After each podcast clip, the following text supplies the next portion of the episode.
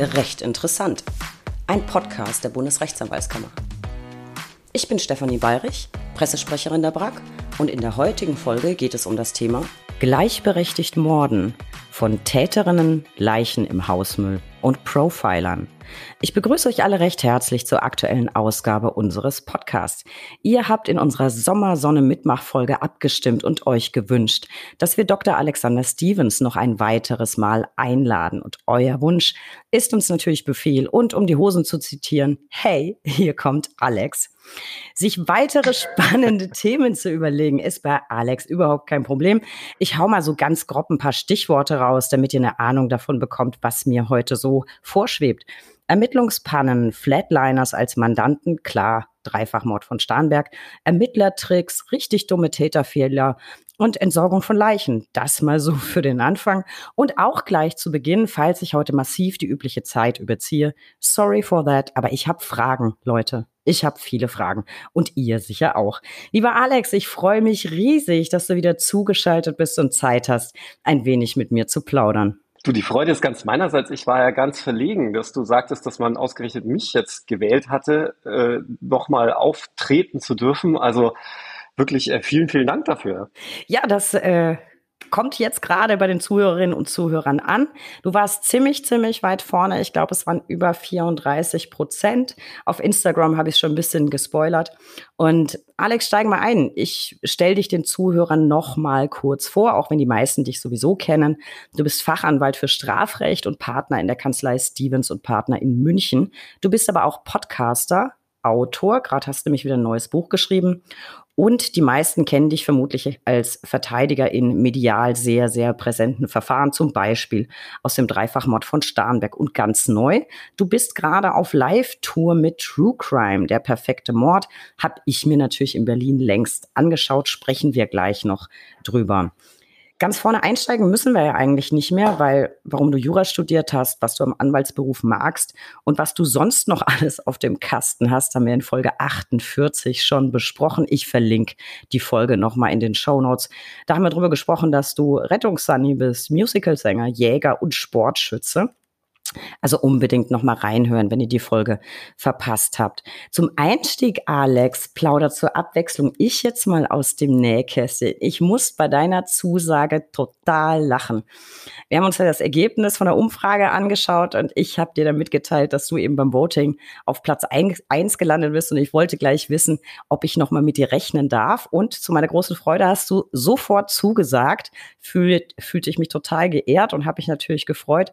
Bei der Terminsfindung hast du dann Folgendes gesagt. Ja, äh, da kann ich, aber eher so am Abend tagsüber habe ich Dreifachmord. Fand ich als Begründung für deine terminliche Verfügbarkeit knallermäßig. Du hast aber jetzt nicht die Seiten gewechselt oder so. nee, noch nicht. Ja. Bin immer ein bisschen geneigt, ne? aber ich meine, wer ist das nicht? Aber äh, nein, ich bin noch ganz rechtstreu. Na, hätte sein können, weil du auch so viel unter dem Titel Der perfekte Mord publizierst. Ähm, war eigentlich auch klar, aber ich fand es wirklich mega witzig und wollte das unbedingt erzählen. Und ich finde, das kann man auch mal so bei einer unerwünschten Einladung durchaus einfach raushauen. Sorry, da kann ich nicht, hab Dreifachmord. Zack, ist da Ruhe im Karton. So, äh, mal äh, zu etwas ernsteren Themen. Du hast uns beim letzten Mal ja schon ein bisschen vom Starnberger Dreifachmord erzählt. Der Prozess ist immer noch in vollem Gange und ständig in der Presse. Das Letzte, was ich bewusst dazu wahrgenommen habe, dass da irgendwas mit dem Chef der Münchner Rechtsmedizin los war. Der stand irgendwie ein bisschen in der Kritik. Was war da los und inwiefern hatte das Auswirkungen auf den Fall, Alex? Ja, ich glaube, da muss ich ein bisschen ausholen. Denn von Anfang an gab es immer einen Punkt, der mich an dem Prozess schon massiv gestört hatte. Es stellte sich ja immer die Frage, kann sich, kann sich Vincent, also der getötete Sohn der Familie, den Schuss auch selber beigebracht haben. Mit anderen Worten, kann es auch ein erweiterter Suizid gewesen sein, also ein Familiendrama und der Sohn hat sich am Ende dann selbst gerichtet. Und die Rechtsmedizin hatte zunächst behauptet, ja, also ein Suizid sei zwanglos möglich. Und später dann hat man im Rahmen eines Waffensachverständigengutachtens gesagt, ja, sei nur schwer möglich, weil die Distanz, in der die Waffe zu dem Kopf gehalten worden sein soll, zu groß gewesen sei. Und begründet hatte man das, indem man eine Computertomographie der Leiche angefertigt hatte und die Schusspartikel beziehungsweise die Schmauchpartikel vermessen hatte und dann zum Ergebnis kam, ja, der Abstand müsse Minimum 30 Zentimeter gewesen sein. Äh, ich habe das dann, du hast es ja schon angedeutet, ich habe ja einen Jagdschein und habe auch entsprechend viele Waffen zu Hause, äh, habe das dann mit der Original, äh, nicht mit Original, sondern mit der baugleichen Tatwaffe einfach mal probiert mit einem Winkelmaß, ob man in, einem, in einer Entfernung von 30 Zentimetern sich selbst diesen Schuss beibringen könnte. Und ich hätte das unproblematisch geschafft. Und ab diesem Zeitpunkt war ich immer sehr skeptisch, was die Rechtsmedizin davon sich gibt. Und ich hatte das also mehrfach in dem Prozess auch bemängelt und hatte dann auch später angemerkt, dass das auch nicht kunstgerecht ist, ein Schussgutachten aufgrund von CT-Bildern zu erstellen. Denn ich kenne das aus anderen Prozessen und im Übrigen auch aus der Fachliteratur so, dass man hierzu das Areal, in dem sich der Schuss befindet, also in dem Fall der Kopf, wegpräparieren muss und dann ähm, mit verschiedenen anderen Methoden, insbesondere, insbesondere spektrografisch, untersuchen muss. Und das war es jetzt mit dem Fachchinesisch. Jetzt vor kurzem stellte sich eben heraus, dass wohl die Doktorarbeit des Chefs der Rechtsmedizin gefälscht sein soll. Und daraufhin haben wir ein methodenkritisches Gutachten beantragt unter der Prämisse, dass man sagt, naja, wenn schon Zweifel an diesem Gutachten bestehen und jetzt auch noch wohl schon im Vorfeld unwissenschaftlich gearbeitet wurde, kann man sich ja wohl nicht mehr auf das verlassen, was die Rechtsmedizin davon sich gibt. Einfach mal ganz plakativ und einfach gesprochen. Und äh, ja, da befinden wir uns jetzt. Ach, das ist ja spannend. Also ich hatte irgendwas mit der Doktorarbeit gelesen, habe es aber da nicht so ganz verfolgt. Und keine Sorge, ich glaube, die Fachbegriffe kennen wir alle. Jeder Zuhörer, jede Zuhörerin, wir sind ja alle CSI-Fans und so. Da, da weiß man ja Bescheid. Ist das eigentlich so, dass man auch immer äh, Waffen unter Wasser oder ins Wasser abfeuert, um das nachzustellen? Das sieht man ja immer im Fernsehen, fällt mir gerade so ein. Also nicht unter Wasser, sondern ins Wasser. Ins ne? Wasser. Genau, ins Wasser.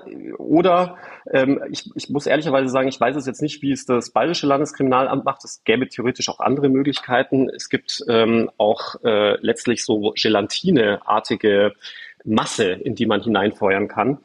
Aber oftmals ist es Wasser, weil da das Projektil sehr schnell abgebremst wird und es wird nicht verformt. Ne? Also es wird nicht deformiert, sondern man kann dann das Projektil dann besser untersuchen. Genau, das, das, das aber mit, dem, mit dieser Gelatine hatte ich auch schon gesehen. So, und das heißt, ihr wartet jetzt gerade drauf, was aus der Sache wird mit dem Gutachten beziehungsweise mit der Doktorarbeit.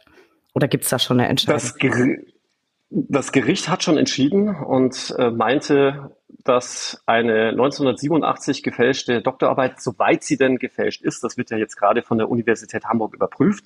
Also von dem her gilt natürlich noch die Unschuldsvermutung für den Herrn Professor. Aber selbst wenn sie gefälscht wäre, würde das keine Auswirkungen mehr jetzt im Jahr 2020, da war ja die Tat und das Gutachten, auf ein solches Gutachten haben. Sehen wir naturgemäß anders und man muss auch sagen, auch die Habilitationsschrift des Herrn Professors wird jetzt überprüft. Oh. Und sollten sich da auch Plagiatsvorwürfe ergeben, würde die Sache nochmal ganz anders aussehen, meine ich.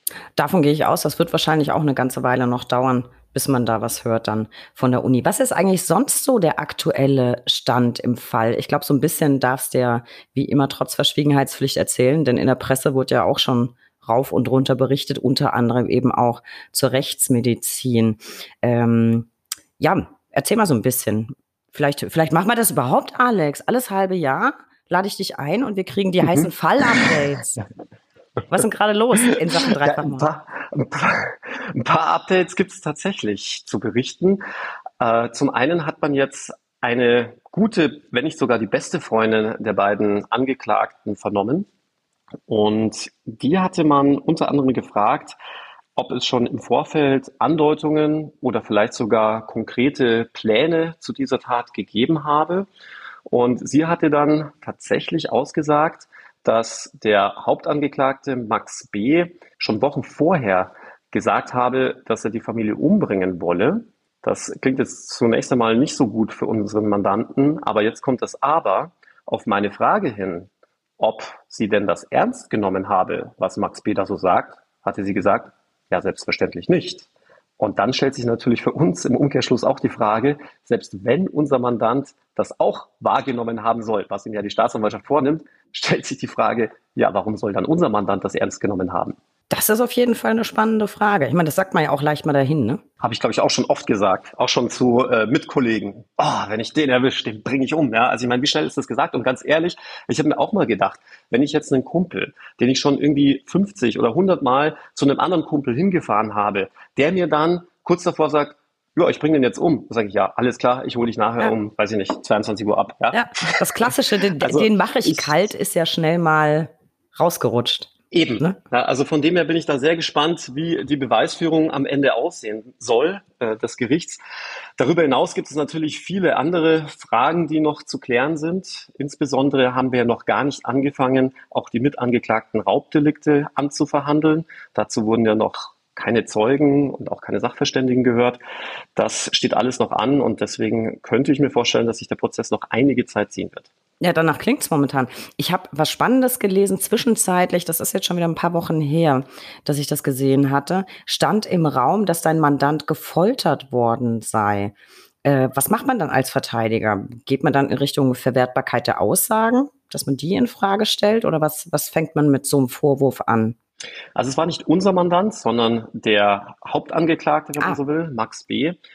Da ging es letztlich darum, dass ein Sachverständiger und sein Anwalt im Prozess ausgesagt hatten, dass er nackt oder nur mit einer Unterhose bekleidet in der Zelle gewesen sein soll, als man ihn das allererste Mal dann besucht hat und dass er eine schwere Neurodermitis hatte. Und zwar so schwer, dass das wirklich geblutet habe und man ihm nur eine ziemlich unhygienisch wirkende Wolldecke gegeben hätte.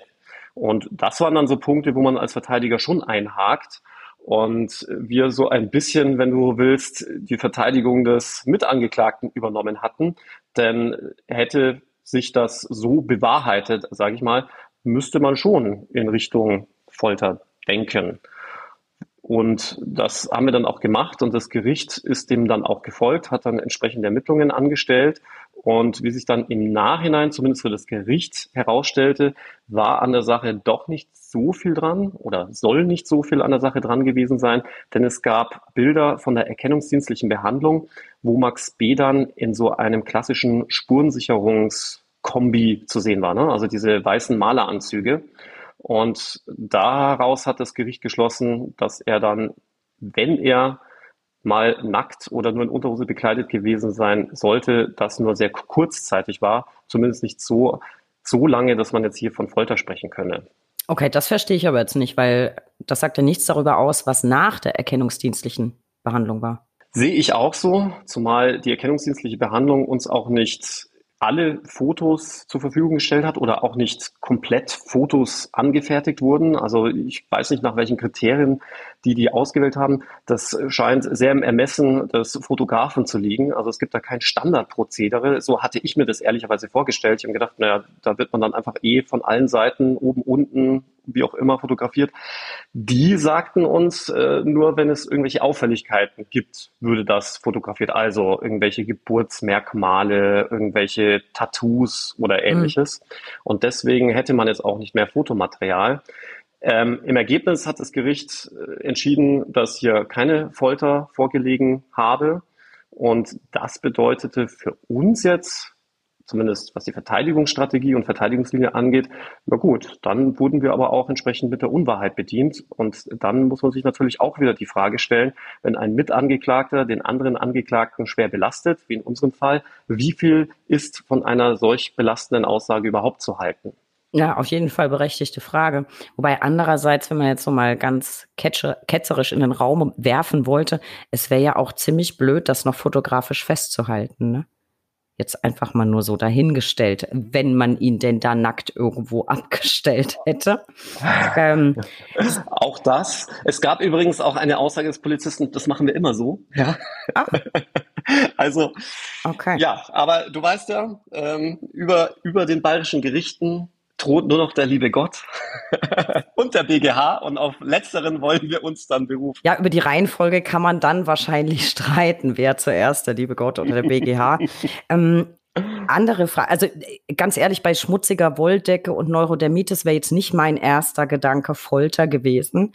Da hat man schon, ja, irgendwie automatisch Schlimmeres im Kopf. Hattest du denn schon mal selber einen Fall, bei dem der Verdächtige wirklich und nachweislich gefoltert wurde mit der Folge, dass seine Aussagen dann unverwertbar waren? Kommt sowas vor? Ehrlich, ehrlicherweise nein. Also man hat die Vorwürfe, die immer mal wieder im Raum stehen, insbesondere wenn es um Polizeigewalt geht. Aber dass es dann wirklich erwiesenermaßen, so wie in dem, in dem Fall in dem US-amerikanischen Fall des äh, Herrn Floyd, glaube ich, hieß er, ne, mit Nachnamen, mhm. ähm, dass man das dann wirklich irgendwie audiovisuell festgehalten hat, hatte ich jetzt persönlich noch nicht. Ja, ist wahrscheinlich auch super schwer nachzuweisen, weil auch da gilt, wird ja wahrscheinlich nicht auch noch dokumentiert. Du hast jetzt selber gesagt, es sind so viele Themen immer noch offen und man hat noch gar nicht angefangen, die übrigen Delikte zu verhandeln. Auf wie viele Prozesstage kommt ihr inzwischen? Hast du da noch einen groben Überblick? Ich habe ehrlicherweise den Überblick verloren. Ich meine, dass wir schon so gute 60 haben, also knapp die 70 ankratzen. Da bin ich immer gespannt, wie viel es dann am Ende noch, noch werden. Eine ganz spannende Sache habe ich auch mitgekriegt. Ich habe gelesen, dass der Tatort inzwischen sozusagen gar nicht mehr existiert. Nämlich das Haus, in dem die Tat stattfand, wurde inzwischen abgerissen. Und was, was macht ihr jetzt? Kommt es auf das Haus im Prozess jetzt gar nicht mehr an? Das weiß man ja vorher vielleicht gar nicht, ob man da nicht doch noch irgendwas mal äh, irgendwie begucken will. Wurde da vor dem Abriss irgendwie alles dokumentiert oder wie geht man jetzt damit um? Und warum durfte es überhaupt abgerissen werden? Also was ist da passiert? Der Tatort wurde ja nach der Spurensicherung freigegeben und dann können die Erben oder wer auch immer dann da für das Haus sich verantwortlich zeichnet, mit dem Haus tun und lassen, was sie wollen. In unserem Fall hat man sogar das Ganze mit einem Laser digital und dreidimensional vermessen, äh, was zur Folge hat, dass wir dieses Haus wie im CT, also wie bei der Computertomographie, so in Scheibchen aufschneiden können und uns den Tatort nochmal virtuell ansehen können und das Ganze dreidimensional. Äh, von dem her würde ich jetzt mal sagen, ist das jetzt kein Beweismittelverlust und auch kein Verlust für den Prozess, dass es das Haus nicht mehr gibt. Und ich muss auch sagen, dass wir nie beabsichtigt hatten, da eine Tatortbegehung oder ähnliches anzustreben, denn ähm, für unsere Verteidigungsstrategie ist das auch überhaupt nicht notwendig. Okay, aber das ist ja abgefahren. Also das ist dann mit Laser so vermessen, dass du jetzt wirklich virtuell 3D-mäßig dann da durchlatschen kannst. Wie würden die das denn im Gericht machen? Also mit, mit einer großen Projektion oder wie würde man das machen? Genau, wir haben eine riesige Leinwand in dem Gerichtssaal. Wir verhandeln ja, ähm, wie das Gericht meinte, aus Corona-Gründen in dem größten Gerichtssaal, den München zu bieten hat, im sogenannten Terrorgerichtssaal oder umgangssprachlich oft der Terrorgerichtssaal genannt.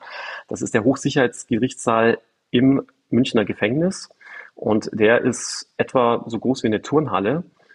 Und darin befindet sich auch eine überdimensionierte Leinwand, auf die dann solche Sachen zum Beispiel projiziert werden. Äh, da muss ich aber gleich nachhaken. Was ist daran Hochsicherheit? Also ist das so, wie man es aus dem amerikanischen Fernsehen kennt, damit Scheiben und Panzerglas? Oder was ist daran hochsicherheitsmäßig? Also ich finde, ich finde noch schlimmer, es gibt nämlich keine Fenster. Ja? Also es gibt nur Oberlichter, die aber auch nur ähm, die aber auch mit so Milchglas verglast sind. Also du kannst auch nicht rausgucken. Du siehst also nie den Himmel. Äh, du hast eigentlich kein natürliches Licht. Du hast keine natürliche Luft. Und der Gerichtssaal befindet sich im Gefängnis. Das heißt, du musst direkt ins Gefängnis rein. Du befindest dich hinter den Gefängnismauern, hinter Stacheldraht, musst durch mehrere Schleusen. Und das macht wohl die Sicherheit hier aus, ja. Verstehen, ja gut, das ist dann so, ja weiß nicht, für die mentale Stabilität auf Dauer vielleicht nicht so gut, wenn du da so Knastkeller-Romantik hast. Alex, ähm, eine Sache habe ich jetzt gerade ganz, ganz frisch gelesen. Da muss ich natürlich unbedingt nachhaken. Und ja, zu meiner Schande, ich muss gestehen, ich weiß sogar, wer das ist. Ich weiß ehrlich gesagt nicht warum. Aber ich habe gelesen, dass Gil gerade irgendwie auch ein Verfahren laufen hat. Da läuft wohl irgendeine Anklage.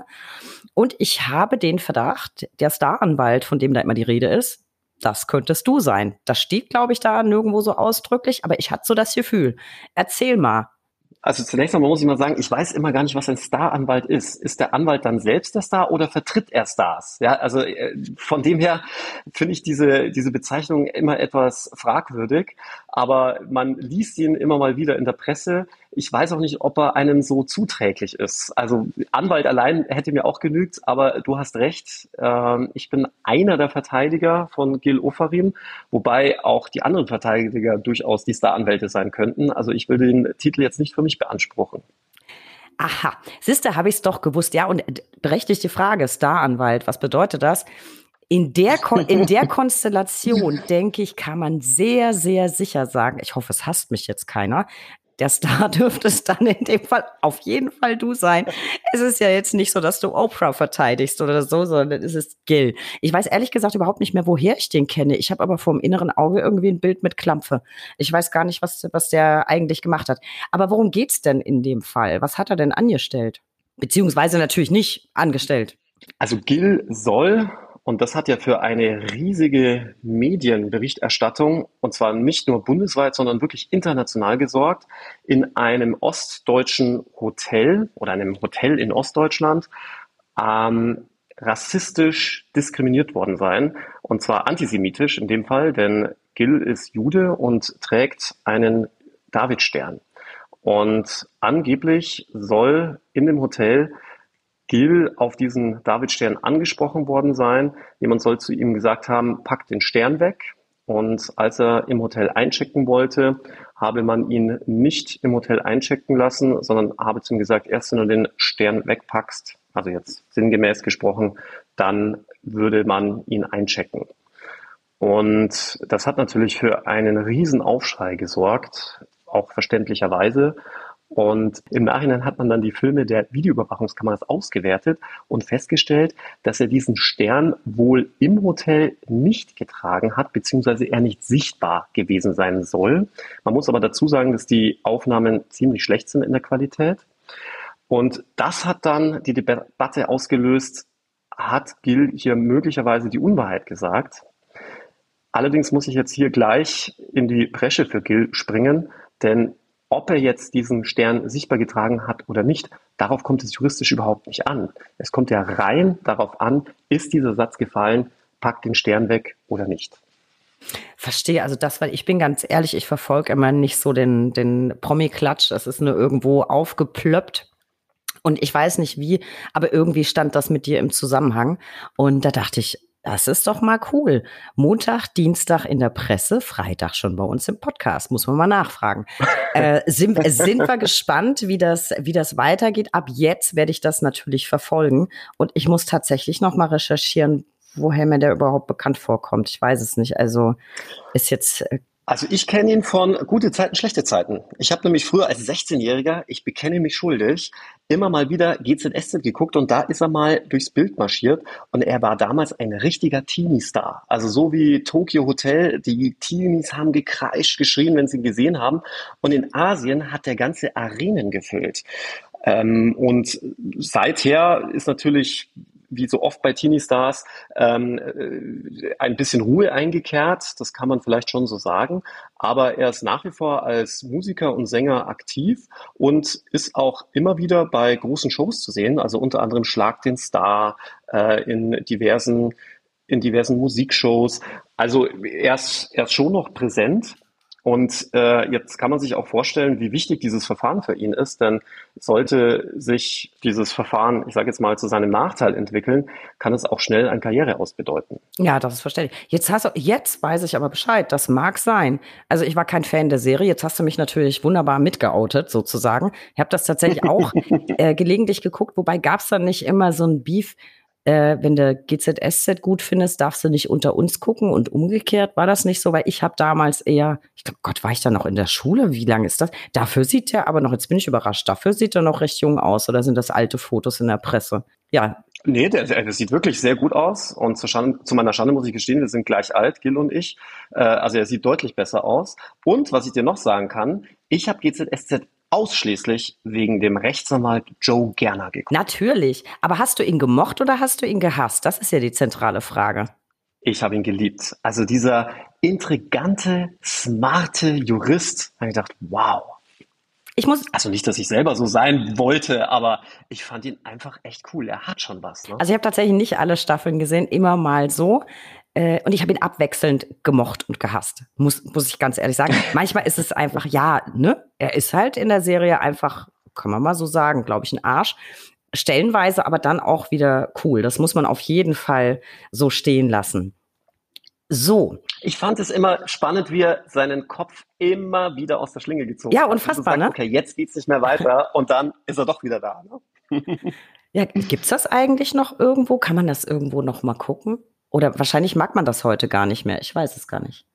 Geht einem ja mit. Ich habe mit keine Ahnung. Vielen so. Ich gucke seit bestimmt zehn Jahren kein Fernsehen mehr. Aber jetzt, wo du sagst, ich habe tatsächlich kürzlich auf Facebook wieder irgendeinen Post gesehen über Joe Gerner. Also der geistert immer noch durch die Weltgeschichte. Also. Also dann an dieser Stelle, sollte er uns hören, schöne Grüße, Joe Gerner. Ja, auf jeden Fall. Schöne Grüße, Joe Gerner. So, Alex, bevor wir jetzt zu weiteren spannenden Fällen von dir kommen, und davon gibt es ja unzählige, würde ich gern über dein neuestes Buch kurz sprechen. Da gehst du ja mit den Richtern etwas härter ins Gericht sozusagen. Ich habe gelesen, dass du schreibst, im Jahr 2020 gab es rund 66.500 Verurteilungen, aber nur 2.531 Freisprüche. Ich nehme jetzt mal an, du führst diese Zahl selbst nicht darauf zurück, dass nur die ganz perfekt ausermittelten Fälle vor Gericht landen und deshalb die Verurteilungsquote so hoch ist, weil allen Tätern die Taten eben zweifelsfrei nachgewiesen werden konnten, oder? Wenn du kritisierst ja vor allem so ein bisschen bei uns die freie richterliche Beweiswürdigung, gerade im Vergleich zum amerikanischen System der Jury. Warum glaubst du, wäre man damit besser bedient? Ganz einfach, weil zwölf Menschen schwerer zu überzeugen sind als einer. Und ich meine das wirklich so, einer, denn wir alle wissen, dass zumindest am Strafgericht auch dann, wenn Laienrichter beteiligt sind, sprich die Schöffen und es auch noch einen Beisitzer und einen Berichterstatter gibt, letztlich der Chef und das letzte Wort immer der Vorsitzende haben, der Vorsitzende haben. Und damit ist es faktisch so, dass ein Mensch allein über Schuld oder Unschuld entscheidet. Oftmals, wenn es um schwere Fälle geht, gerade am Landgericht, über lebenslange Freiheitsstrafen oder zumindest sehr lange Freiheitsstrafen. Und das ist ja in Amerika dann doch anders, denn da muss man dann, wie gesagt, zwölf Menschen überzeugen. Und dort gibt es auch deutlich strengere Regeln, was die Beweiswürdigung angeht. Bei uns gibt es ja quasi keine Regeln, was die Beweiswürdigung angeht. Der Richter ist da frei. Da hat man aus den dunklen Zeiten der Inquisitionsprozesse gelernt. Da gab es gewisse Regeln, die man jetzt nicht mehr haben wollte ab dem, ich sage jetzt mal, frühen 20. Jahrhundert. Aber das führt natürlich auch zu einer gewissen Willkür. Und deswegen kritisiere ich dieses System. Und ich glaube auch, dass ein ganzes, oder ich, ich sage es anders, ähm, das kommt ja auch nicht von ungefähr. Ich bin ja nicht der Einzige, der das kritisiert. Ich glaube, sehr viele Anwälte und insbesondere Strafverteidiger kritisieren ja dieses System, aber auch viele Psychologen. Denn die begründen diese Problematik mit dieser hohen Verurteilungsquote vor allem mit dieser sogenannten antizipierten Typisierung. Sprich, der Richter hat eigentlich immer es mit Angeklagten zu tun, die auf dem Anklagestuhl Platz nehmen und am Ende, wir haben es gerade gehört, mit einer Wahrscheinlichkeit von 80 Prozent verurteilt werden. Das heißt, wenn auch ein Unschuldiger auf diesen Platz Platz nimmt, dann geht der Richter erstmal davon aus, auch hier wieder einen Schuldigen zu haben, weil ja da immer der Schuldige sitzt. Das klingt jetzt total profan und einfach und ein bisschen nach Küchenpsychologie, aber so funktioniert das wirklich. Also was ich eine spannende Frage finde, aber ich kenne mich eben mit dem amerikanischen System nicht aus. Mein gesamtes Wissen ist cineastischer Natur.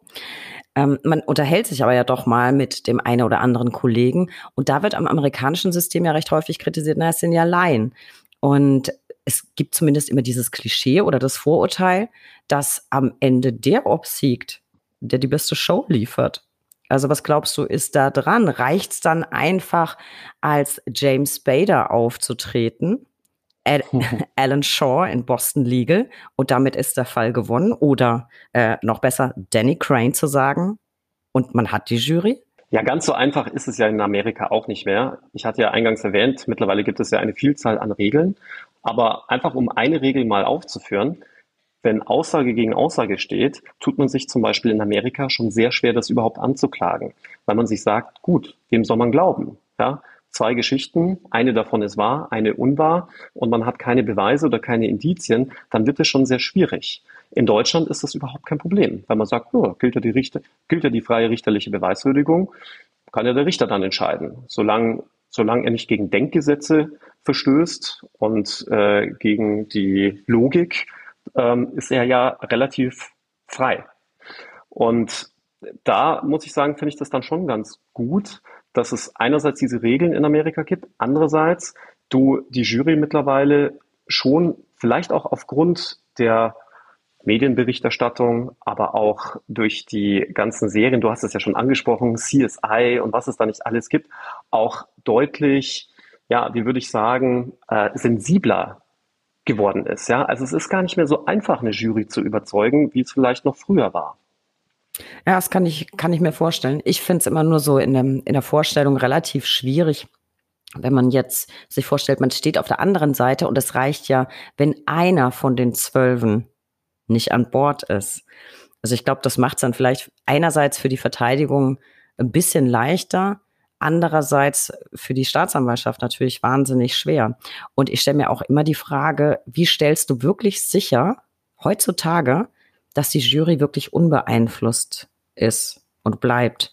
Ähm, Gut, betrifft uns jetzt nicht so. Es bleibt mit Spannung abzuwarten, ob sich da bei uns irgendwas dran ändert. Ich sehe das jetzt akut noch nicht.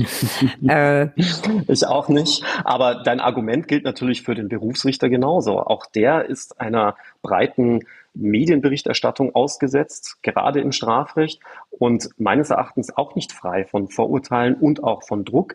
Nimm den Fall mit Gil Offarim, hier vor allem nicht frei von politischem Druck. Ich meine, in dem Fall hatte sich Ex-Justizminister Heiko Maas geäußert, dann der Ministerpräsident Kretschmann, Kretschmer. Also äh, da bist du, glaube ich, als Richter auch nicht so ganz frei und stehst unter einem erheblichen Druck. Also da würde ich jetzt gar keinen Unterschied zur Laienjury sehen. Da kannst du eigentlich als, als Richter nur eines machen, das in den Medien nicht verfolgen.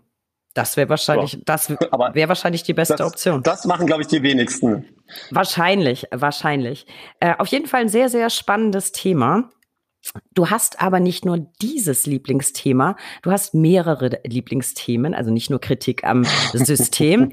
Ein weiteres Lieblingsthema, ich habe es vorhin schon angedeutet, ist der perfekte Mord. Darüber haben wir in der letzten gemeinsamen Folge ja schon gesprochen. Part of Perfect, Perfect Murder ist aber ja auch, dass du die Leiche richtig los wirst und vor allem unentdeckt. Und du hast mal gesagt, am leichtesten geht das über den Hausmüll oder auf einem Kreuzfahrtschiff. Erstens, woher weißt du das so genau? Zweitens, ist das wirklich so und falls ja, warum? Und wie häufig, also Frage Nummer drei, kommt das deiner Meinung nach vor? Also positiv wissen tue ich es nur in Bezug auf die Kreuzfahrten. Denn da gibt es statistische Erhebungen und da gibt es auch tatsächlich einen amerikanischen Kollegen, der sich ausschließlich auf Kreuzfahrtmorde spezialisiert hat. Ist nicht du wahr. hörst richtig. Und da muss man sich dann schon die Frage stellen, also wenn man sich auf Kreuzfahrtmorde spezialisiert hat und davon leben kann, dann muss es auch entsprechend viele davon geben, würde ich jetzt einfach mal behaupten. Sonst wäre es wirtschaftlich und unsinnig, in der Tat. Ich glaube auch, ja. Und es ist wohl so, dass es pro Jahr zu etwa 14 angenommenen Fällen von Tötungsdelikten, von vorsätzlichen Tötungsdelikten allein auf den amerikanischen Kreuzfahrtschiffen gibt. Und von dem her äh, würde ich jetzt mal behaupten, ist das statistisch gesehen schon sehr, eine sehr hohe und ordentliche Zahl. Und der Grund, warum das in Anführungszeichen die perfekte Möglichkeit ist, eine Leiche zu entsorgen, denke nur an den Fall von Daniel Kübelberg, ist, dass in 99 Prozent der Fälle ein Mensch, der über Bord geht, nicht mehr auftaucht. Das hat vielfache Gründe. Erstens, weil nicht selten die Körper in die Schiffsschraube geraten, ja. so krass das jetzt klingen mag. Zum anderen, dass äh, ja auch Fische unterwegs sind in den internationalen Gewässern, auch größere.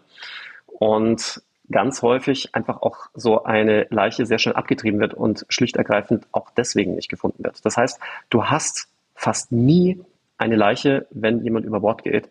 Und das ist ja schon mal Grundvoraussetzung für eine, ich sage jetzt mal, solide Leichenentsorgung. Okay, aber wie kommt man denn drauf zu unterstellen, dass das wahrscheinlich ein Tötungsdelikt, nenne ich es jetzt erstmal neutral, war? Äh, es könnte ja auch einer, du kannst ja Cocktailpakete kaufen für die Kreuzfahrt, you know what I mean. so, dann lehnst du dich da schön für Selfie nochmal an die Reling und schwupps weg.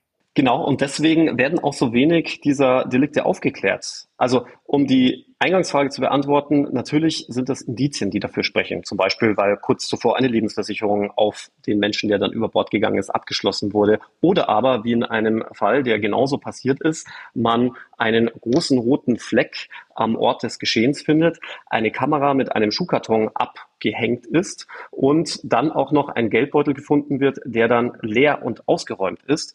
Da spricht doch schon einiges dafür, dass hier möglicherweise ein Verbrechen zugrunde liegt. Nichtsdestotrotz sagte die Kreuzfahrtreederei in diesem Fall, ach, der rote Fleck, den die dann auch schnell weggewischt haben, äh, war ein ausgeschütteter Cocktail, dass die Kamera mit einem Schuhkarton abgehängt war.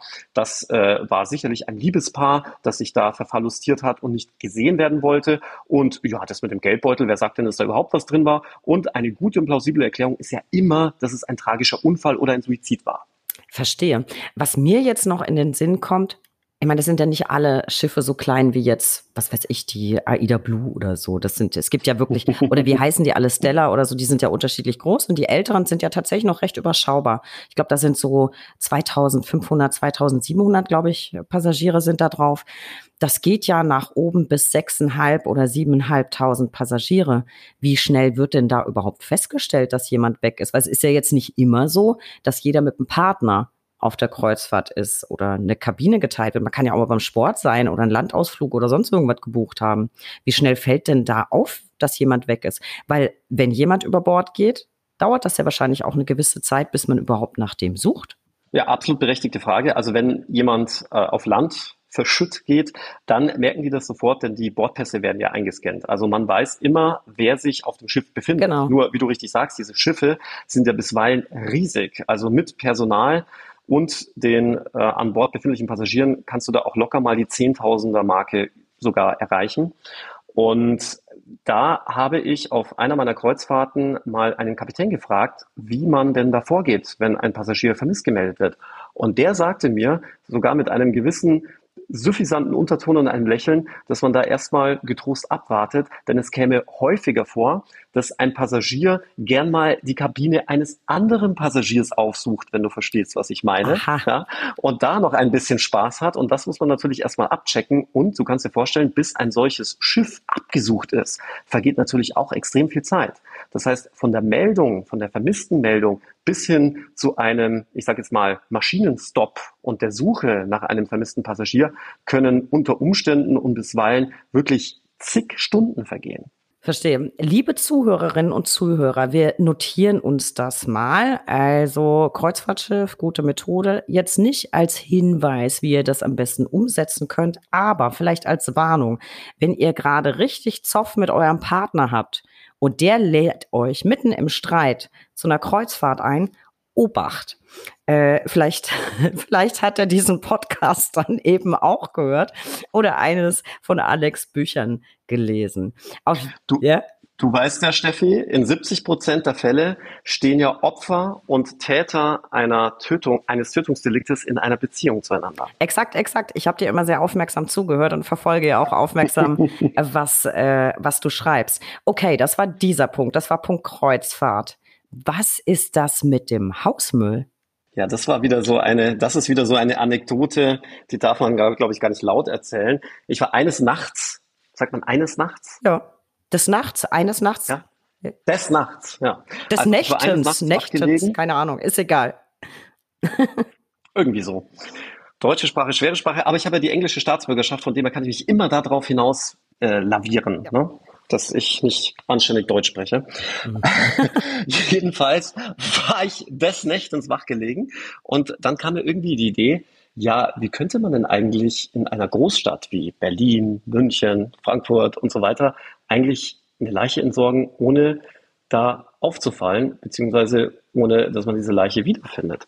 Und da ist mir gekommen, dass immer wenn ich den Hausmüll wegbringe, ich mir eigentlich nie Gedanken mache, was in dieser großen Mülltonne ist. Und ich glaube, auch keiner meiner Mitbewohner hat jemals in diese Mülltonne reingeguckt.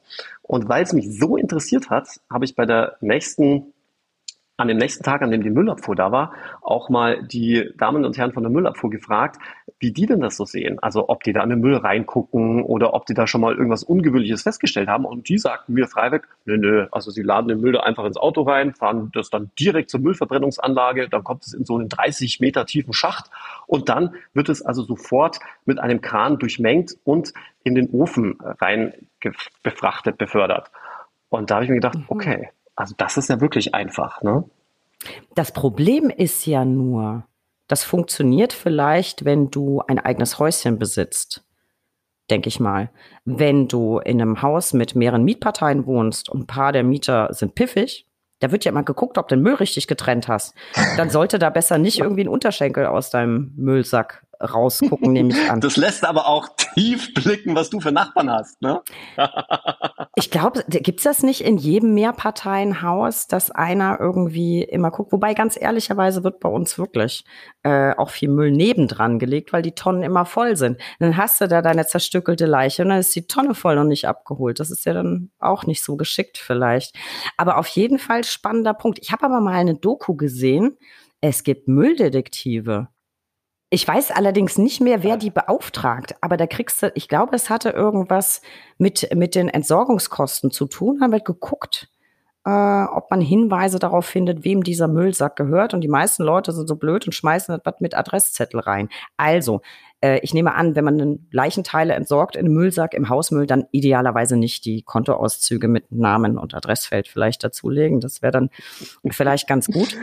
Äh, ja, spannender Ansatzpunkt. Ich, ich weiß nicht, ob das funktioniert. Gerade wenn die Müllabfuhr streikt, das wird ja dann irgendwann vielleicht ein bisschen auffallen. Gut, aber das, das ist ja häufig so, dass der, das ist ja häufig so, dass Morde aufgrund des Kommissar-Zufalls entdeckt werden, ja, weil irgendein dummer Fehler oder eben Zufall sich genau zu diesem Zeitpunkt dann ereignen. Aber umgekehrt muss man sagen, ja, was ist, wenn es diesen Zufall nicht gibt? Ich glaube ja tatsächlich daran, dass sehr viele Tötungsdelikte unentdeckt bleiben. Ich weiß, das, das sagst du recht häufig, aber glaubst du wirklich, dass in unseren Müllverbrennungsanlagen so viele Ermordete entsorgt werden. Hast du tatsächlich schon mal einen Fall gehabt, wo das entdeckt wurde, oder ist das jetzt einfach so eine, eine Theorie, die du dir so zusammengestrickt hast, die übrigens gut nachvollziehbar ist, will ich meinen, aber.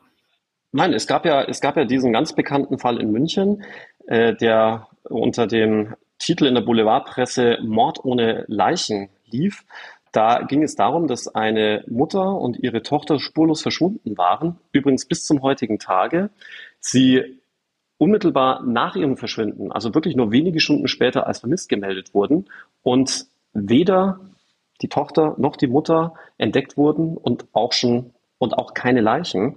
Und da ist man tatsächlich davon ausgegangen, dass der Ehemann die beiden im Hausmüll entsorgt hat. War das die Nummer mit dem Einkaufszentrum, wo die angeblich shoppen waren und vorher Streit hatten und dann waren aber in der Wohnung Blutsp Ich sag ja, ich verfolge alles, was du so machst. Und war das auch die, war das die Nummer mit dem Ketchup vor dem Müllcontainer oder war das eine andere? Genau, das war die Nummer mit dem Ketchup vor dem Müllcontainer. Da war die Polizei dann so sicher, dass da war dann die, da hatte sich die Polizei dann so sehr gefreut, als sie dieses Müllhäuschen untersucht haben und dann eine rote vermeintliche Blutspur fanden. Und sie waren wirklich so euphorisiert, dass sie nur noch aus formaljuristischen Gründen dann einen Abstrich gemacht haben und sich sicher waren, das Labor würde dann tags darauf bestätigen, dass es sich um das Blut der beiden Vermissten handelt. Aber es war dann doch nur Ketchup. Ich finde es ganz lustig. Ich meine, du hattest sogar noch, ich, hattest du das, ich weiß gar nicht mal, entweder in deiner Show oder im Buch erzählt, konnten die nicht sogar noch die Firma, also den Hersteller des Ketchups sogar noch bestimmen? Finde ich ganz interessant. Ich meine ja. Dass die äh, doch so unterschiedliche Inhaltsstoffe haben, dass du sogar das feststellen kannst. Und ich finde, das spricht sehr für unsere rechtsmedizinischen Labore. Die können auch noch sagen, war es Heinz oder Kraft. Finde ich phänomenal. Auf jeden Fall beachtlich. Ja. Alex, ich habe gerade mal ganz kurz auf die Uhr geguckt und ich habe gerade gesehen, wie viele Fragen ich eigentlich noch habe. Ich habe mir so ein paar Stichpunkte gemacht vorher. Ähm, Ich habe noch eine, die muss ich auf jeden Fall jetzt loswerden. Aber so grundsätzlich hast du Zeit und Bock. Wir machen nächste Woche Teil 2. Klar. Also sonst muss ich jetzt innerhalb von, sonst muss ich, ich kann schnell sprechen, aber sonst muss ich jetzt innerhalb von fünf Minuten wahnsinnig viele Fragen stellen am Stück und du musst dir alle merken. Das finde ich großartig. Dann würde ich sagen, machen wir das so. Zwei Kleinigkeiten muss ich aber auf jeden Fall heute noch wissen, Alex. Ich bleib noch mal beim Thema Kreuzfahrt. Ich habe da noch so ein Gerücht gehört, nämlich dass du mit deiner Kanzlei als Betriebsausflug eine Kreuzfahrt gemacht hast. Das war ein Witz, oder? Weil sonst, wenn das kein Witz war, würde ich jetzt gerne wissen, wohin ich denn meine Bewerbungsunterlagen schicken soll. Steffi, es ist kein Witz. Wir machen einmal im Jahr machen wir einen Betriebsausflug und der ist dann meist etwas längerer Natur. Entweder äh, wie du es ja schon richtig angesprochen hast, eine Kreuzfahrt oder Roadtrip durch, den, durch die USA. Morgen geht es mit der Kanzlei nach Bangkok. Das ist gar kein. Ah, ich, hm. mir, ich bin selten sprachlos, aber jetzt fehlen mir die Worte. Ich dachte, du fliegst in Urlaub. Ich wusste nicht, dass das ein. also, lieber Chef, wenn du jetzt gerade zuhörst, ne? So geht das. So geht das ich schicke morgen mal einen Antrag. Ich finde das sehr großartig. Also wie gesagt, ich werde mal demnächst äh, vielleicht ein paar Bewerbungsunterlagen schicken. Äh, ich kenne mich am Strafrecht aus durch die ganzen Fernsehserien Eben. und ich lese ja deine Bücher, Alex. Ähm, ja, ich bin etwas geplättet ob dieser Kreuzfahrt. Ich finde das ganz großartig und ich bleib dabei. Ich habe es befürchtet. Ich habe ehrlich gesagt geahnt, dass wir uns beide wieder ein bisschen verquatschen, weil du hast immer so geile Geschichten. Finde das sehr wenig überraschend. Also, äh, Alex, dann bleiben wir dabei. Wir sprechen uns nächste Woche. Ich freue mich drauf. Geht mir ganz gleich. Sehr gut. Dann ein Wort noch an unsere Zuhörer. Ich hoffe, wir haben euren Wunsch zutreffend und ausführlich genug erfüllt und wir setzen da jetzt sogar noch einen drauf. Ein paar Hinweise. Besucht uns unter www.brack.de für tagesaktuelle Infos rund um den Anwaltsberuf. Abonniert diesen Podcast. Wir freuen uns über jeden neuen Zuhörer und folgt uns auf Instagram unter recht unterstrich interessant. Und heute ganz wichtig, einen Blick in die Show Notes werfen. Da habe ich euch ganz viel viel zu Alex zusammengestellt und auch nochmal unsere letzte Folge mit ihm verlinkt. Alex, tausend Dank für deine Zeit. Ja, und dann würde ich sagen, bis nächste Woche. Und ich gucke nochmal mein Stichwortzettel durch. Wer weiß, was du bis nächste Woche wieder Neues zu berichten hast. ich danke dir, Alex. Gucken wir mal. Bis nächste Woche. Mach's gut. Ich freue mich. Ciao, ciao.